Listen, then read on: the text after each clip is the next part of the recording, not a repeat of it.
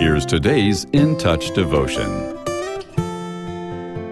Today's scripture reading begins in verse 15 of Mark chapter 16.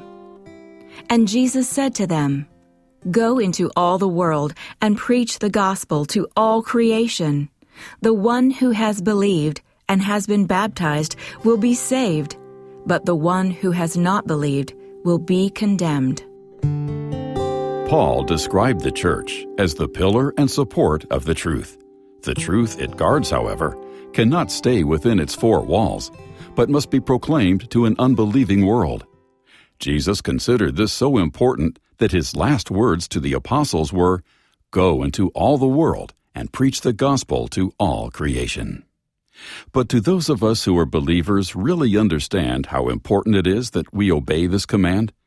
Many institutions do the important work of feeding the hungry and helping the needy but the church has the additional, unique calling to share the gospel of Christ. It's the single most important message anyone can hear.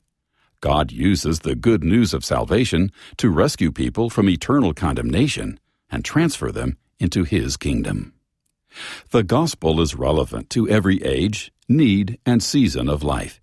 It contains simple truths that the youngest or most uneducated can understand and it's superior to all other philosophies and religions. Our message is absolutely sure, with eternal truths that need no correction or alteration. What's more, it reveals the only path that leads to salvation through faith in Jesus.